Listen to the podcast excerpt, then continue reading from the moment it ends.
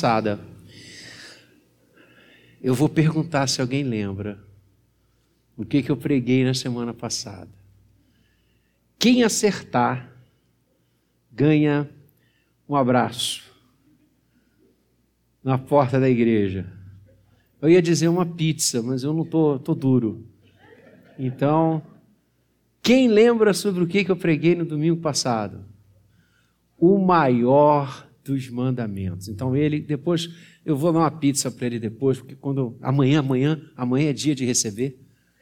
Então, amanhã tem pizza, hoje não. Então vai ser só um abraço. O maior dos mandamentos. Então vamos ler o texto, é lindo demais. Lucas 12, Marcos, Marcos 12, vamos para Marcos.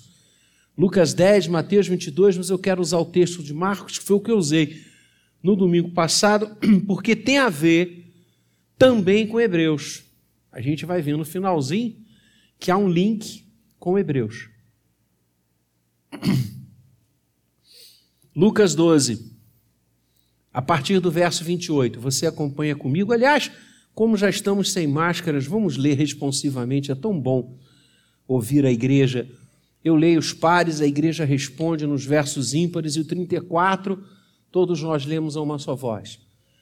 Chegando um dos escribas, tendo ouvido a discussão entre eles, vendo como Jesus lhes houvera respondido bem, perguntou-lhe: qual é o principal de todos os mandamentos?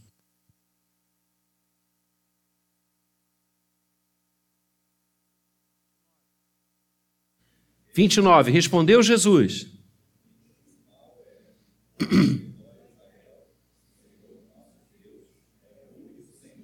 Amarás, pois, o Senhor teu Deus de todo o teu coração, de toda a tua alma, de todo o teu entendimento e de toda a tua força.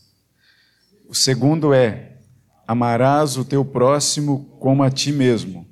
Não há outro mandamento maior do que estes. Disse-lhe o escriba: Muito bem, mestre.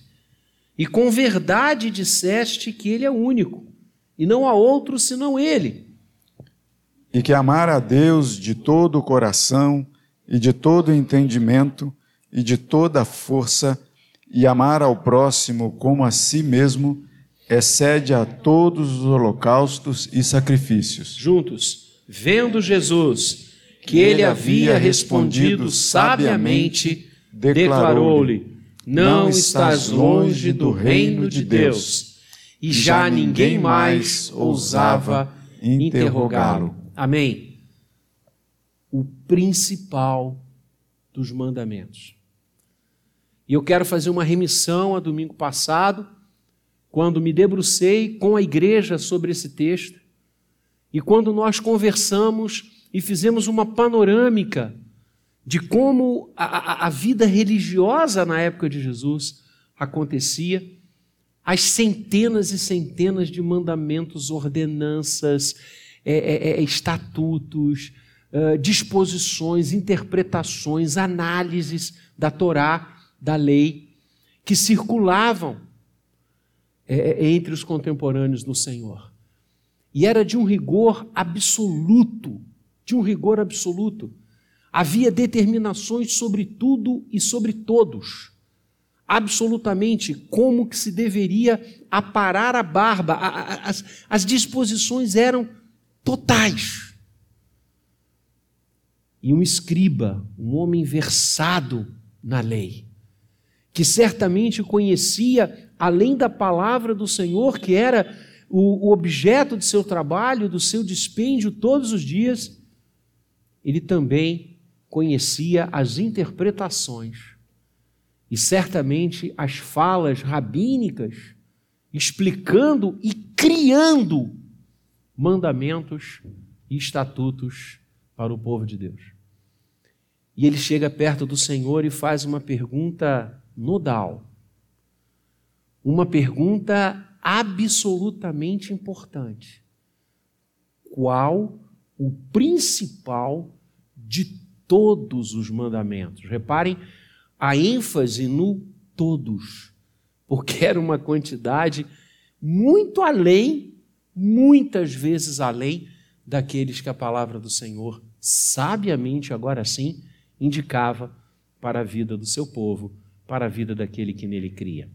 Qual o principal de todos os mandamentos? E o Senhor Jesus maravilhosamente cita a palavra de Deus. Não cita interpretações rabínicas, históricas, não cita é, falas filosóficas de luzeiros da sua época. Ele cita a palavra. E é isso mesmo. O que nos conduz é a palavra de Deus. Ela é a única regra de fé e de prática. Tudo aquilo que nós lemos acerca da palavra, todos os teólogos, todos os filósofos, todos os estudiosos, todos os exegetas, são instrumentos, ferramentas para elucidar o texto da palavra de Deus. Nada nem ninguém chega perto dela, nenhum escrito, nenhuma interpretação. Ela é absoluta e só ela deve conduzir os nossos passos. E é lindo imaginar que naquele cipoal, como eu disse, com centenas de disposições humanas, Jesus cita a palavra de Deus. Que exemplo para nós. Que maravilha. Eu já falei para a igreja, e falo todo domingo, porque eu estou amando isso. Eu estou relendo as Escrituras agora de uma forma muito sistemática, por blocos. E já estou em Salmos. Já cada domingo aqui eu vou avançando, né? Já falei dos livros históricos, tal, agora estou em Salmos. Gente, sinceramente. E eu peguei um exemplar é, meu e fui sublinhando. Eu amo fazer isso. Eu sou daquela época que gostava de ler, gosto, né? Sublinhando, escrevendo do lado. Eu sou assim. E eu separei lá uma reguinha, e esse é o volume das Escrituras que eu vou ler esse ano, de 2022. 2023 eu pego outro. E eu estou sublinhando meu Pai. Assim, tem horas que eu não sei onde é que eu vou parar de sublinhar, porque é cada palavra. Textos que eu já li, sei lá, centenas de vezes, que eu já preguei dezenas de vezes, e parece que é a primeira vez que eu estou lendo aquele texto. Eu leio sempre de manhã, logo que eu acordo, antes de fazer qualquer atividade do dia, de sair, eu sento para ler. E é impressionante, irmãos, o impacto da palavra de Deus sobre as nossas vidas. Por isso o Senhor a cita. Ouve, ó Israel, o Senhor nosso Deus, Yahvé, que vem de um antigo verbo hebraico eu falava no domingo passado aramaico, é hebraico. Verbo hebraico que significa ser, yavar, ser. E uma coisa linda, amados, é que não há uma designação no presente. Seria mais ou menos eu sou o que serei. Que coisa estarrecedora, né? Eu sou ou eu fui o que eu serei. É a ideia de permanência e continuidade. Porque o tempo presente poderia engessá-lo, poderia esgotar a sua grandeza. Então, Yahvé, eu fui o que eu serei. Ou seja, eu sou sempre. Que coisa espetacular. E este Senhor é que determina que nós o amemos. E aí o texto fala de quatro grandezas, sem olhar na Bíblia. Alguém lembra? Como é que Deus nos manda amá-lo? De todo o. que mais? Vou deixar colar, vai, olha aí no texto, vai, tá bom, eu deixo. De todo o coração, de toda a alma,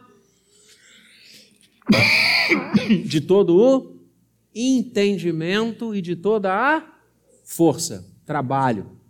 Ah, olha aí, o, o, o Pedro colocou a cola aí, ó. Olha lá, pode, pode colocar.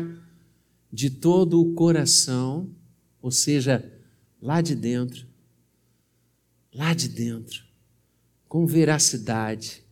Não é amar de palavras, mas de coração, de toda a alma, de todo sentimento.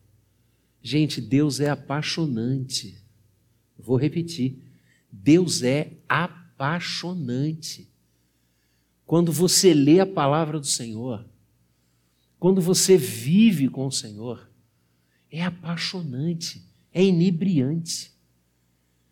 Eu fico imaginando, eu falo isso para os meus filhos desde que eles eram bem pequenininhos, e falo para a minha igreja direto, eu fico imaginando o privilégio das pessoas que conviveram com Jesus. Os discípulos, os apóstolos, a multidão que o seguia poder olhar para Ele, poder ouvi-lo. Nossa! E um dia a gente vai poder também, né? Um dia a gente vai poder também. O reverendo Gabriel vai lembrar que durante alguns domingos tem um pastor do nosso presbitério, reverendo Cláudio Aragão, ele é cantor, já esteve aqui conosco, ele tem vários CDs gravados, e ele tem uma música.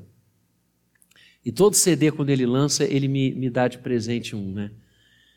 E ele tem uma música que ele vai passando pelo Evangelho e vai falando de várias situações do ministério de Jesus e das pessoas que ali estavam envolvidas.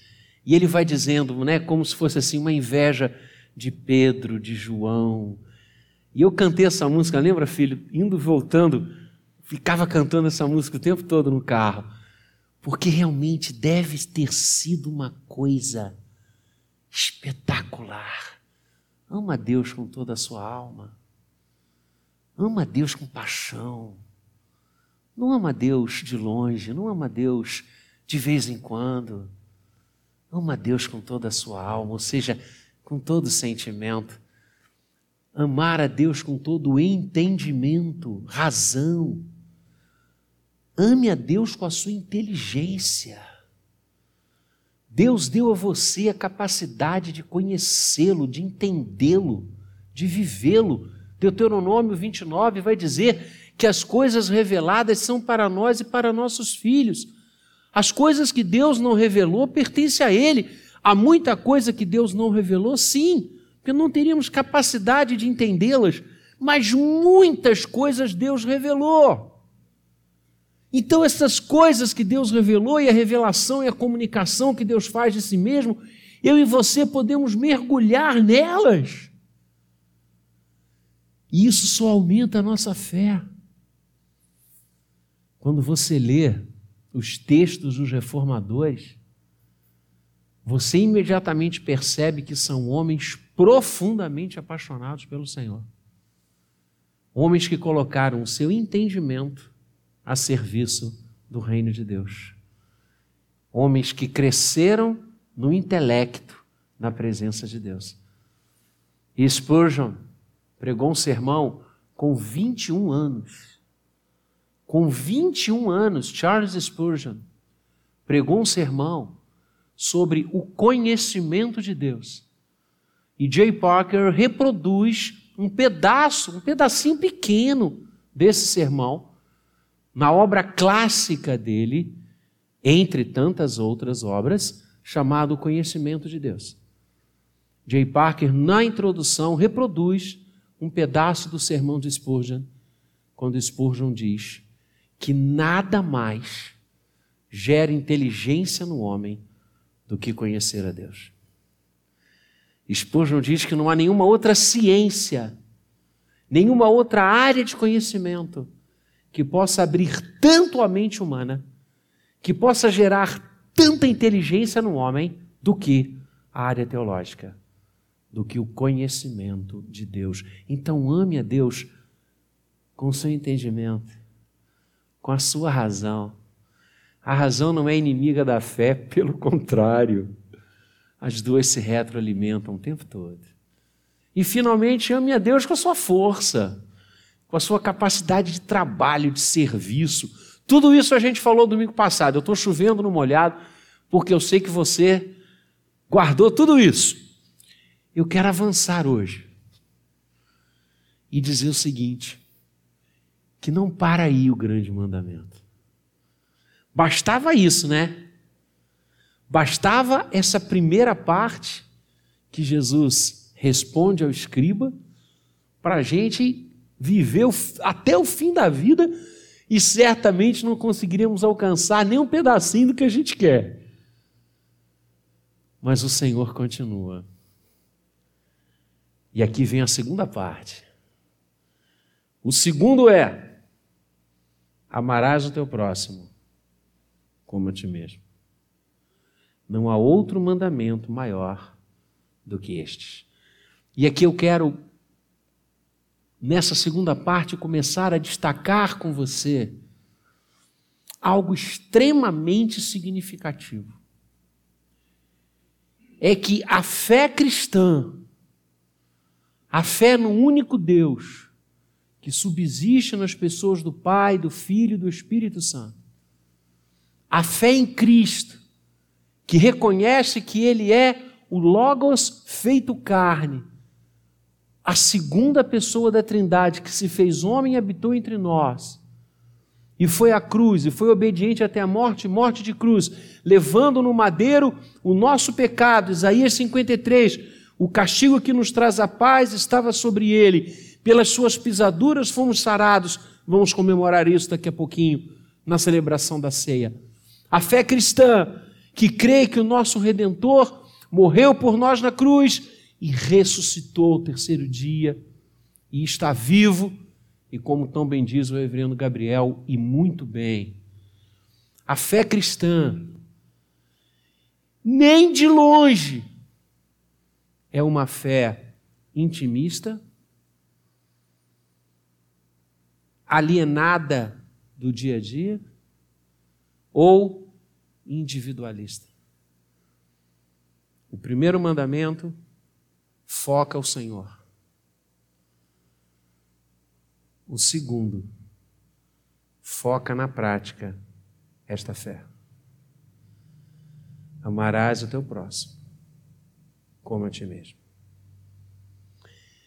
Como é que nós vamos mostrar que amamos a Deus de todo o coração, de toda a alma, de todo o entendimento e com toda a nossa força, amando o nosso próximo? Entendeu?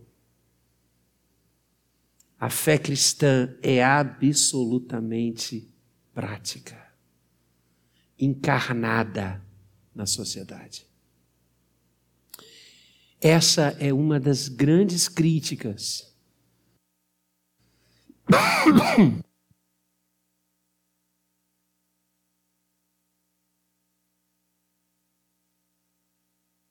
O movimento monástico foi a primeira grande expressão de reforma da igreja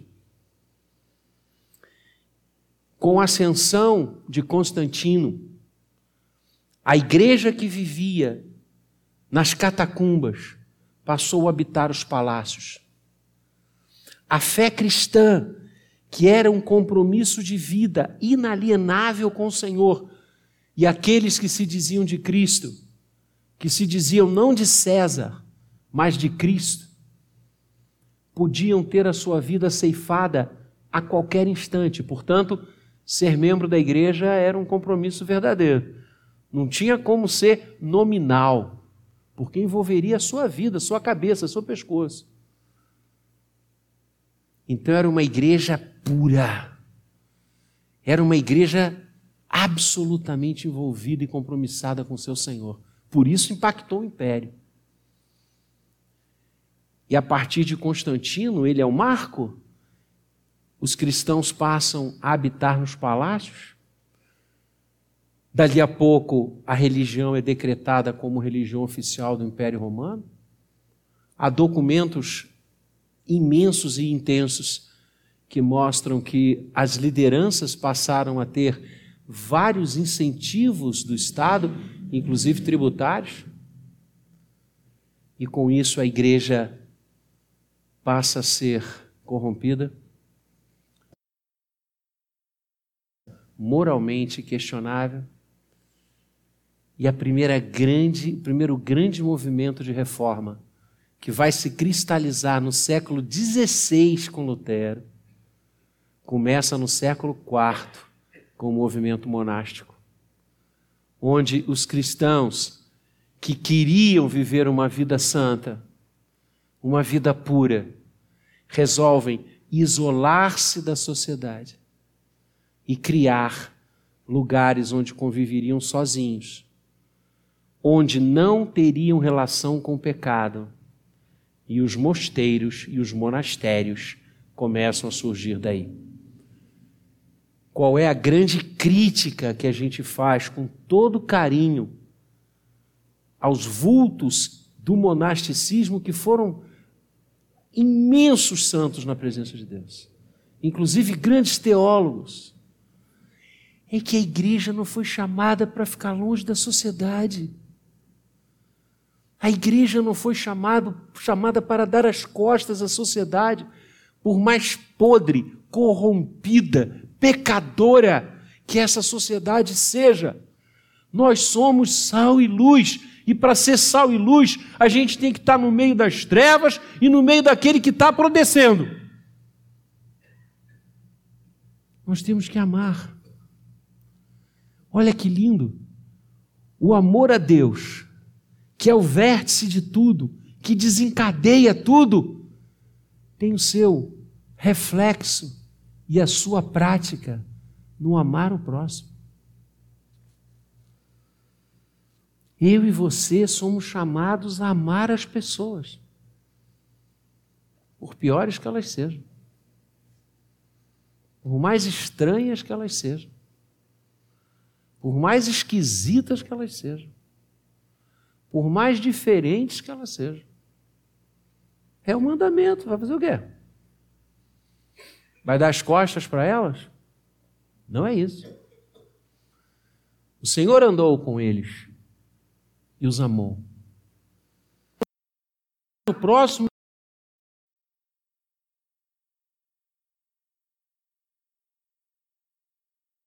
aqui nessa noite de concordar com que essa sociedade corrupta diz: o mundo jaz no maligno, por isso o Senhor disse: vocês não são deste mundo, a nossa pátria é o céu. Nós não estamos dizendo que amar as pessoas significa compactuar com os seus equívocos, compactuar com as suas práticas, compactuar com o seu pecado, não é nada disso. O Senhor nos amou e, tendo nos amado, amou-nos até o fim, como Paulo diz, quando nós ainda éramos pecadores. É a presença do Senhor, é o relacionamento com Cristo que nos fez mudar. E a ação do Espírito Santo. Então, o que nós estamos dizendo é que devemos amar o próximo, não o seu pecado. Devemos amar as pessoas de uma forma intensa. Este é mandamento de Deus: amarás o teu próximo. Eu moro num bairro onde há uma unidade do Corpo de Bombeiros. E eu já citei aqui que eles têm uma frase que eles escreveram no muro da corporação, que é uma frase que tinha que estar escrita em cada igreja nossa. Eles escreveram assim: nada do que é humano nos é indiferente. Essa é a fala da igreja. A igreja é chamada para amar o seu próximo. E você lembra o exemplo que Jesus deu de próximo? Lá na história do samaritano. O, se, há, se havia alguém que o judeu não entendia como seu próximo, era o samaritano. E o Senhor vai usar esse exemplo para dizer para a gente quem é o nosso próximo, os nossos inimigos. E aí abre o primeiro foco. É para que você, para que eu e você amemos as pessoas, nós temos de nos interessar por elas. Não há como amar o nosso próximo sem nos interessarmos pelo nosso próximo. Nada que é humano nos é indiferente. Temos nos interessado pelo nosso próximo. Temos nos interessado pelas pessoas. Ou aquilo que elas acreditam, defendem, falam, anunciam, é maior para nós do que elas. Nada pode ser maior do que o ser humano, mesmo as idiotices que ele acredita. Ele é maior. Ele é maior do que essas maluquices. Ele é maior do que essas ideias toscas. Ele é maior. O Senhor o ama e nos manda amá-lo.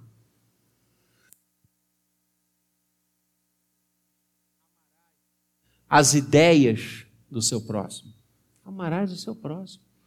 Ideia é coisa que a gente conversa, que a gente troca, ou que a gente não pactua. Vocês imaginem, e queridos,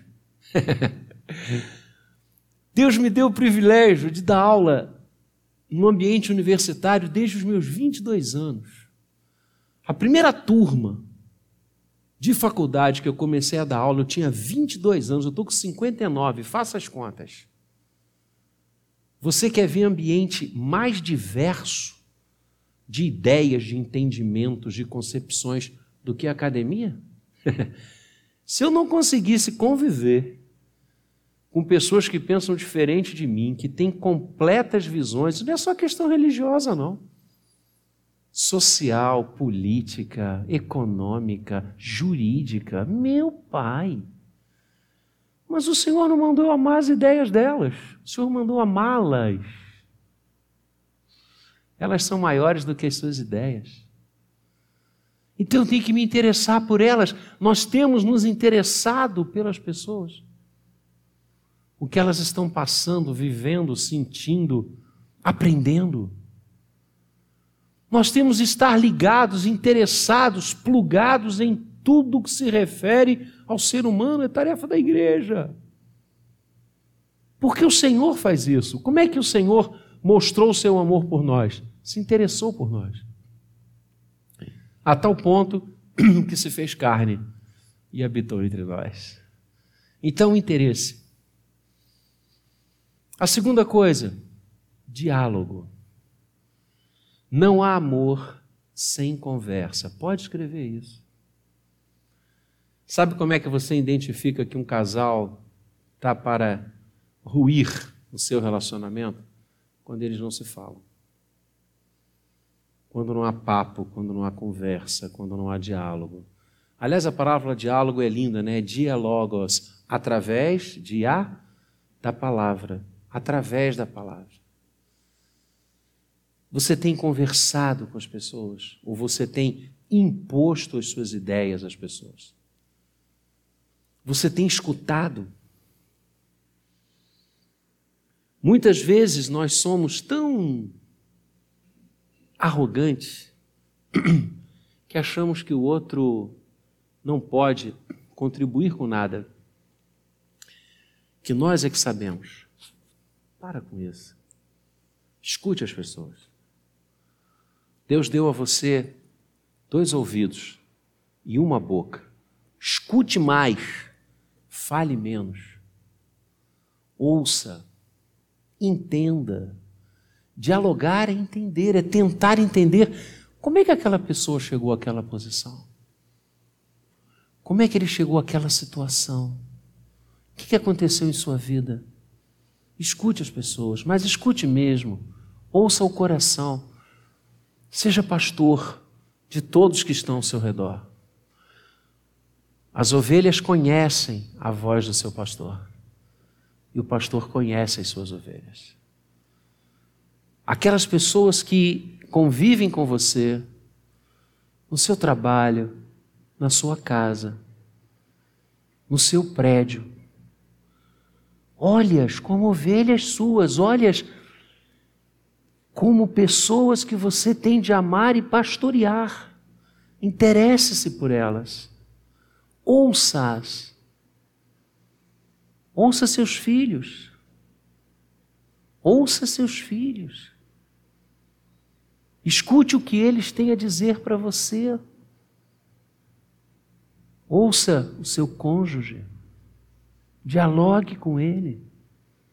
Ouça os seus empregados. Eu quero dar esse testemunho aqui e faço de uma forma muito tranquila. Todo mundo diz que eu fiz várias mudanças lá na faculdade, fiz mesmo. Se Deus quiser, mês que vem eu completo 10 anos dirigindo o Mackenzie aqui no Rio. Nós mudamos muita coisa. Mas deixa eu dizer a você, eu fiz muito pouco. Aliás, acho que eu fiz o mais importante ouvir as pessoas. Eu comecei a trazer todo mundo, aliás, até hoje. Qualquer pessoa que queira dar uma sugestão, lançar uma ideia, dar uma noção para a gente, é bem-vindo. E olha como tem gente que tem ideias boas. Ouça as pessoas. Pare de achar que você é o centro de tudo. Pare de achar que só você é quem sabe. Dialogue. O diálogo gera amor. O diálogo gera amor. Deus falou conosco. E Deus nos estimula a falar com Ele quando oramos, quando vivemos aos seus pés. Interesse, diálogo. E a terceira coisa que eu creio ser vital para você amar, amarás ao teu próximo: perdão. Não há amor sem perdão. Não há. É impossível você querer amar alguém sem estar absolutamente comprometido com o perdão. Quem não perdoa, não ama. Veja se não foi exatamente assim que Deus fez conosco não nessa ordem, mas com essas coisas. Deus se interessou por nós. Deus dialogou conosco a ponto da Sua palavra se fazer carne. Deus nos perdoou. Se o Senhor não tivesse feito alguma dessas três coisas, certamente o seu amor não seria expresso como foi e é. Você está disposto a perdoar o outro? Você já percebeu que nós vivemos um momento o momento. Eu vou dizer uma coisa aqui: eu estou com 59 anos. Não é saudosismo, mas eu, eu, eu, eu oro todos os dias pelos, pelo mundo, pela sociedade que meus netos vão trilhar. Porque, olha, eu vou te contar uma coisa: na minha época era tão mais gostoso. Era tão mais gostoso. Não é saudosismo, não. Hoje, Todo mundo se irrita com tudo, você já reparou? Você não pode fazer um comentário. Eu, eu, eu, em, na minha casa, dentro da minha casa, não estou falando na rua, não estou falando no escritório, não estou falando no trabalho. Em casa, você não pode mais falar as coisas. Se você falar, meu Deus do céu, acabou. Ninguém mais sabe escutar, ninguém mais sabe ouvir. É uma coisa doida, não é? É o povo diz que é, é, o, é, a sociedade do mimimi, é isso mesmo? É por aí, né? Que coisa louca! Que coisa louca! Se a gente for fazer algum comentário, alguma fala com o chefe, a gente ficar com medo de ser demitido, e pode até ser mesmo.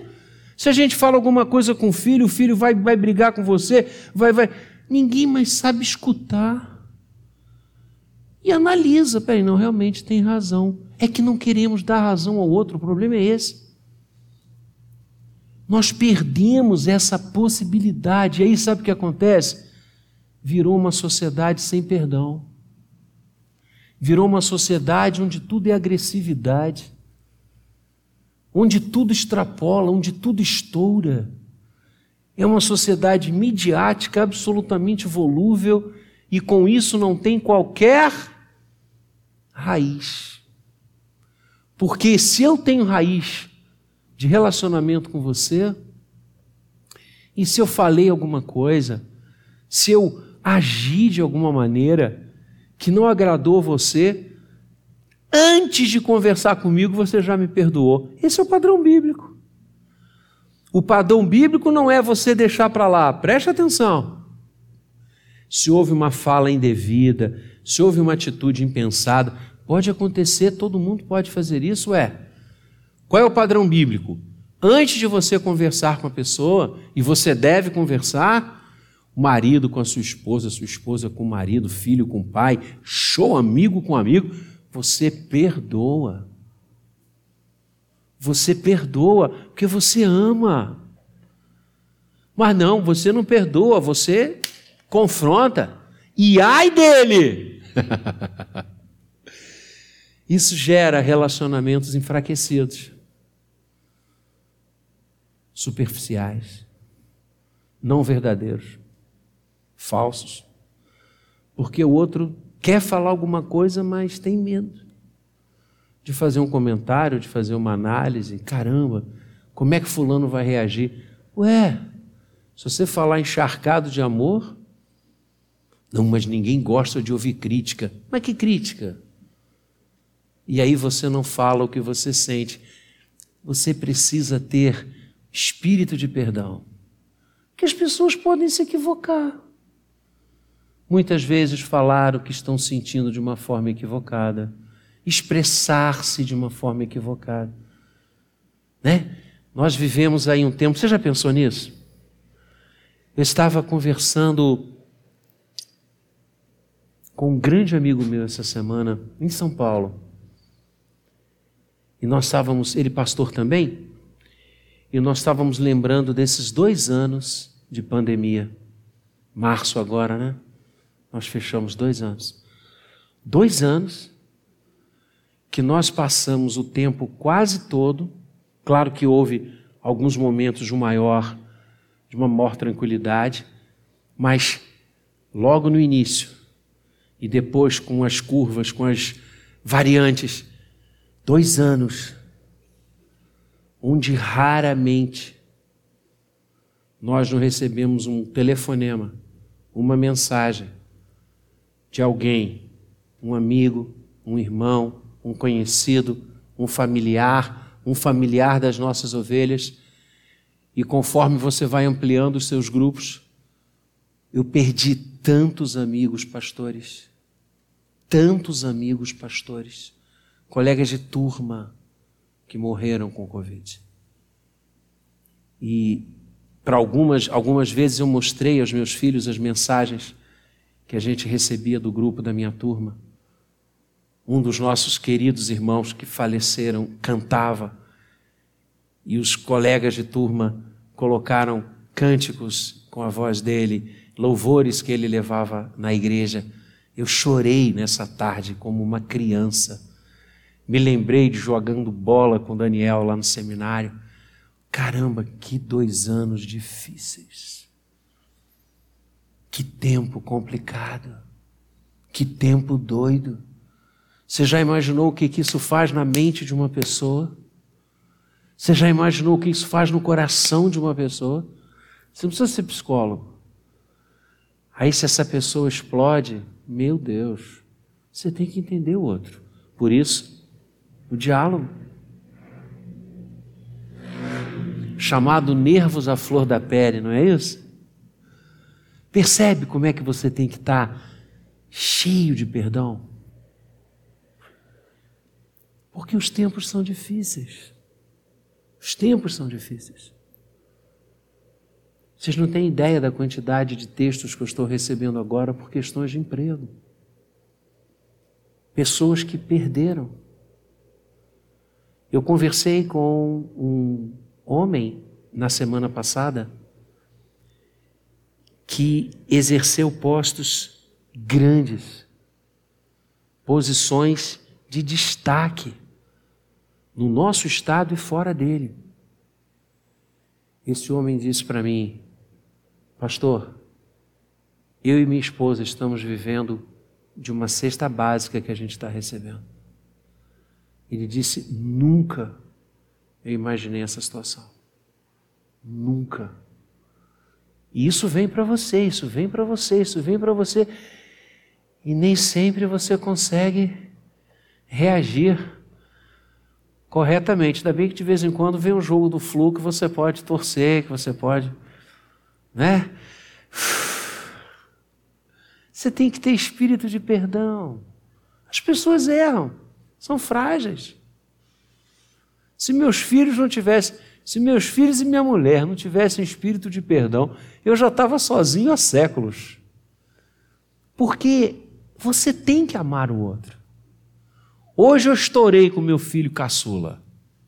Ele deve estar assistindo. Eu estourei com meu filho caçula. Antes do almoço. Mas eu falei duro demais. Uma coisa, questão jurídica, uma que não foi nada. Questão jurídica, um entendimento jurídico diverso. E ele pensa de um jeito, eu penso do outro, só que ao invés de baixar a bola, eu resolvi recrudescer. Né? E a minha esposa falou: Você foi muito duro. E ele ficou triste, foi lá para o quarto dele. E eu pensei assim: tem razão. Para que bobagem? Pensamento jurídico, amanhã vem um terceiro, vem um quarto, vem um quinto. Fui lá no quarto dele. Bati na porta. Aí ele, entra. Aí eu entrei. Falei, filho, perdão.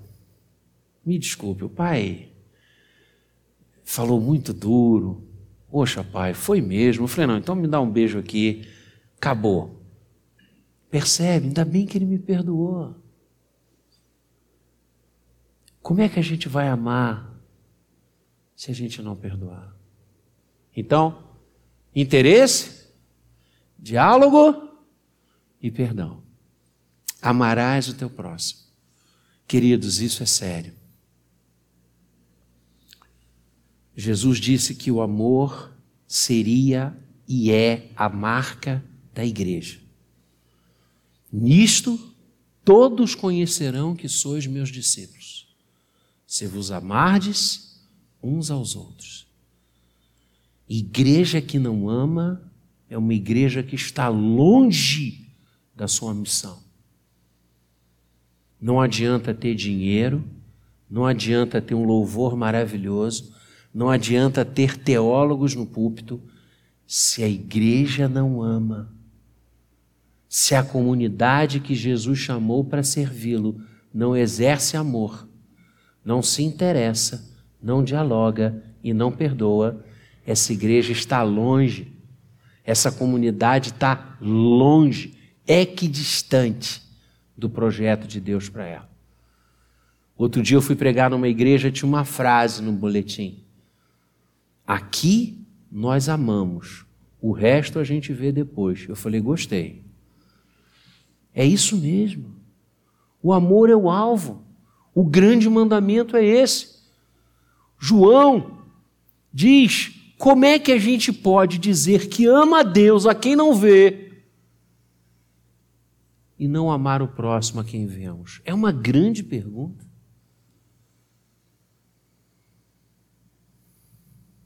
Tiago diz que a nossa fé se expressa em obras. As boas obras mostram a nossa fé. Como temos amado as pessoas? Como temos ajudado as pessoas? Como temos perdoado as pessoas?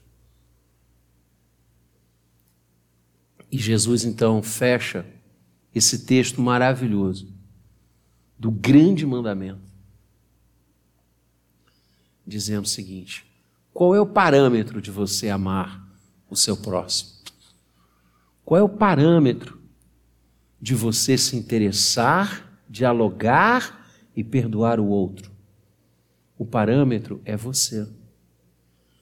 Ame ao próximo como você ama a si mesmo. Lindo isso. Só o Senhor. Só o Senhor.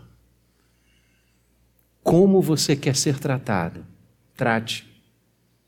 Como você quer ser respeitado? Respeite. Como você quer ser ouvido? Ouça. O que você quer para você, o que você sente para você, o que você deseja para você, deseje para o outro. Ame ao próximo como você se ama. Todos nós nos amamos.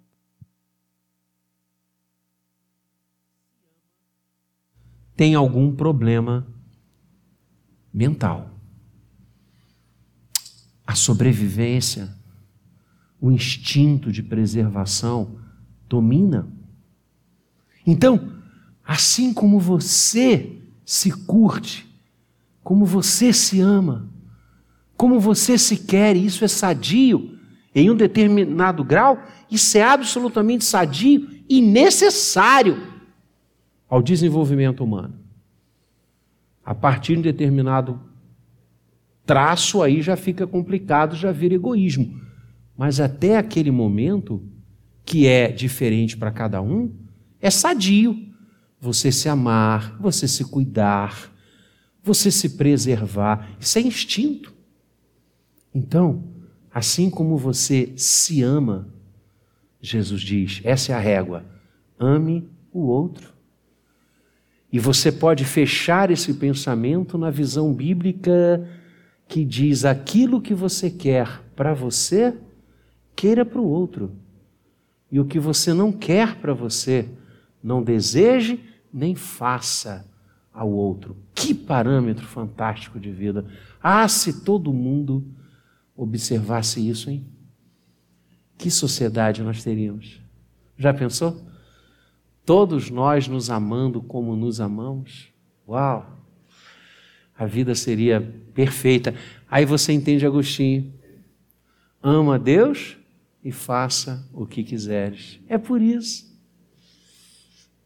Se você amar o próximo como você se ama, você não vai roubar, você não vai mentir, você não vai passá-lo para trás, você não vai defraudá-lo, você não vai cobiçar as suas coisas. A segunda parte dos Dez Mandamentos, você deve ter percebido isso. A primeira parte se encaixa no primeiro mandamento que estudamos no domingo passado, e as seis partes seguintes, honrar pai e mãe, não matar, não furtar, não cobiçar, se encaixa neste que tem a ver com o próximo. Caramba, que coisa linda! E olha o que, que o Senhor Jesus diz, fechando tudo isso e a gente vai celebrar ceia, eu já extrapolei demais. É que domingo, domingo que vem eu não vou pregar? É o reverendo Gabriel, o reverendo Maurício, então estou extrapolando, estou descontando aqui, porque minha esposa diz que eu sou fominha do púlpito, sou mesmo. Olha o que, que o Senhor Jesus diz: que fazer isso, fazer o quê? Amar a Deus acima de todas as coisas. Amar a Deus de todo o coração, de toda a alma, de todo entendimento e de toda força, e amar ao próximo como a si mesmo, excede a todos os holocaustos e sacrifícios. Fechou. Fechou. A gente está estudando em Hebreus exatamente essa questão né, dos sacrifícios, de todo o sistema sacrificial, dos holocaustos, que eram sombra do que haveria de vir, que é Cristo, o verdadeiro Cordeiro de Deus. Ele está dizendo: olha só, esse sistema todo sacrificial que vocês estão tão acostumados, os holocaustos, e traz isso, traz aquilo, traz oferta para isso, para aquilo, tudo isso que sinalizava até a minha chegada, eu estou aqui. Olha, sabe o que, que Deus olha? É o seu coração. Não adianta você oferecer holocausto, não adianta você trazer os sacrifícios como a lei manda, se você não amar a Deus de todo o coração, de toda a alma, de todo o entendimento, com toda a sua força. Não adianta se você não amar ao seu próximo como a ti mesmo. Isso é tão sensível que o Senhor Jesus chega a dizer que se alguém vier com a sua oferta, e quando estiver andando, quando estiver na marcha, lembrar que tem alguma coisa contra a outra, deixa a oferta num canto, vai lá, se reconcilia com aquela pessoa, e então vem e traz a oferta a Deus. Olha só, isso é prática, isso é cristianismo, isso é fé cristã verdadeira, encarnada, vivida experimentada. É o amor a Deus e o amor ao próximo, como nós nos amamos. Isso excede a todos os holocaustos e sacrifícios. E o escriba ficou fascinado e disse: Mas é por aí mesmo. O senhor está coberto de razão. Amar a Deus e amar ao próximo como a si mesmo é isso, perfeito. E o Senhor Jesus diz: Não estás longe do reino de Deus. É hora de amarmos ao Senhor com todo o nosso coração, alma, entendimento e força. É hora de amarmos o próximo em nome do Senhor, como a nós mesmos. Nos interessarmos pelas pessoas dialogarmos com elas e termos o espírito de perdão. E olhando para cada uma com paixão, paixão pelas almas, para levá-las a Cristo Jesus, para que elas também amem ao Senhor de todo o coração, de toda a alma, de toda força e de todo entendimento. Que Ele seja glorificado e nós falemos como John Wesley, que escreveu dizendo: amar, amar, amar, amar sempre. No final do dia, poder dizer: Amei. Que nós sejamos estas cartas vivas ou essas mensagens de WhatsApp vivas. Cartas eram no passado e-mail também já passou. Agora é mensagem do WhatsApp, até que chegue uma nova na vida de todas as pessoas. E que nós sejamos cristãos, cuja marca é o amor. Amar a Deus e amar ao próximo, como a si mesmo. Este é o maior dos mandamentos. Que Ele nos abençoe. Convido os pastores para estarem aqui comigo para celebrarmos a ceia daquele que